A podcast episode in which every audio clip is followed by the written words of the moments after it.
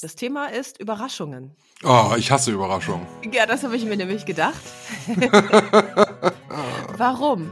Ich kann das nicht. Ich, ich kann mich auch von Herzen dann nicht freuen. Ich stehe dann so unter Druck, um dann die richtige Reaktion zu zeigen, dass ich, dass ich das ganz schlimm finde. Ich freue mich und dann sagst du, mhm, danke.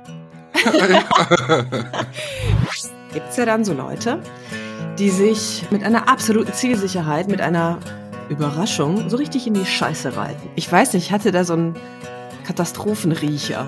Mhm. Hallo Inge, sage ich jetzt mal. Der Bernd ist dran. Oh Gott. Oh nee, sagt sie schon. du Scheiße. Ja, das war richtig, das war eine richtig bescheuerte Überraschung. Und ich bin sehr froh, dass ich ihn vorher aufgeklärt hatte, weil ähm, sonst hätte ich mich als sehr sadistisch empfunden.